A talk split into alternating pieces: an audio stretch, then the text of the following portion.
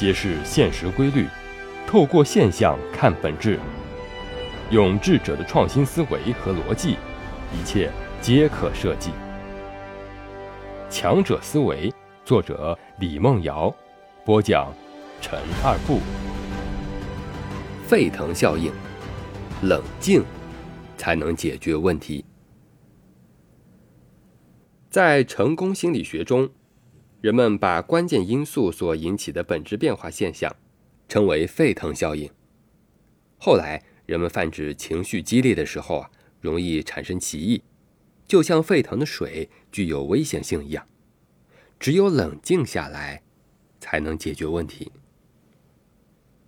首先，我们来问一个问题：要解决一件事情，能力比较重要，还是性格比较重要？如果二者都有的情况下，哪一个更容易影响事情的发展呢？这个不好绝对的说，但是可以肯定的是，如果这个人能力一般，但是性格平和，不走极端，这件事情最坏的结果可能是没有进展。但是如果这个人能力很强，但却情绪激烈，容易失控。那么这件事情就不是解决不解决的问题，而是很可能被搞砸。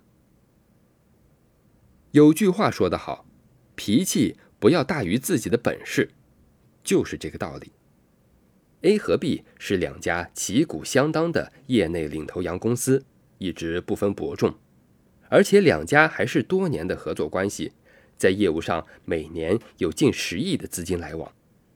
合作内容涉及方方面面，有买有卖，相互依存，在宣传上更是强强联合，有着得天独厚的优势。二者可以说直接称霸了整个行业，无人匹敌。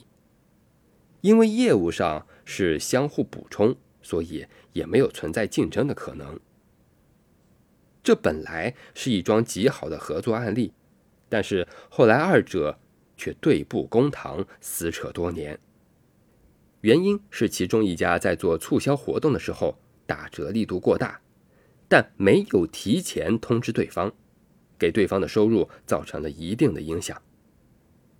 事情发生后，双方有无数次坐下来协商、寻找共同解决办法的机会，但是却出现了王不见王的情况。双方都认为自己是这个行业的老大。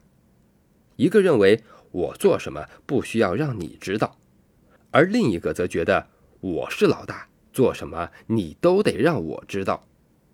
双方一言不合，就直接选择了最差的解决方法：争吵、打击、报复、互相举报，最终对簿公堂。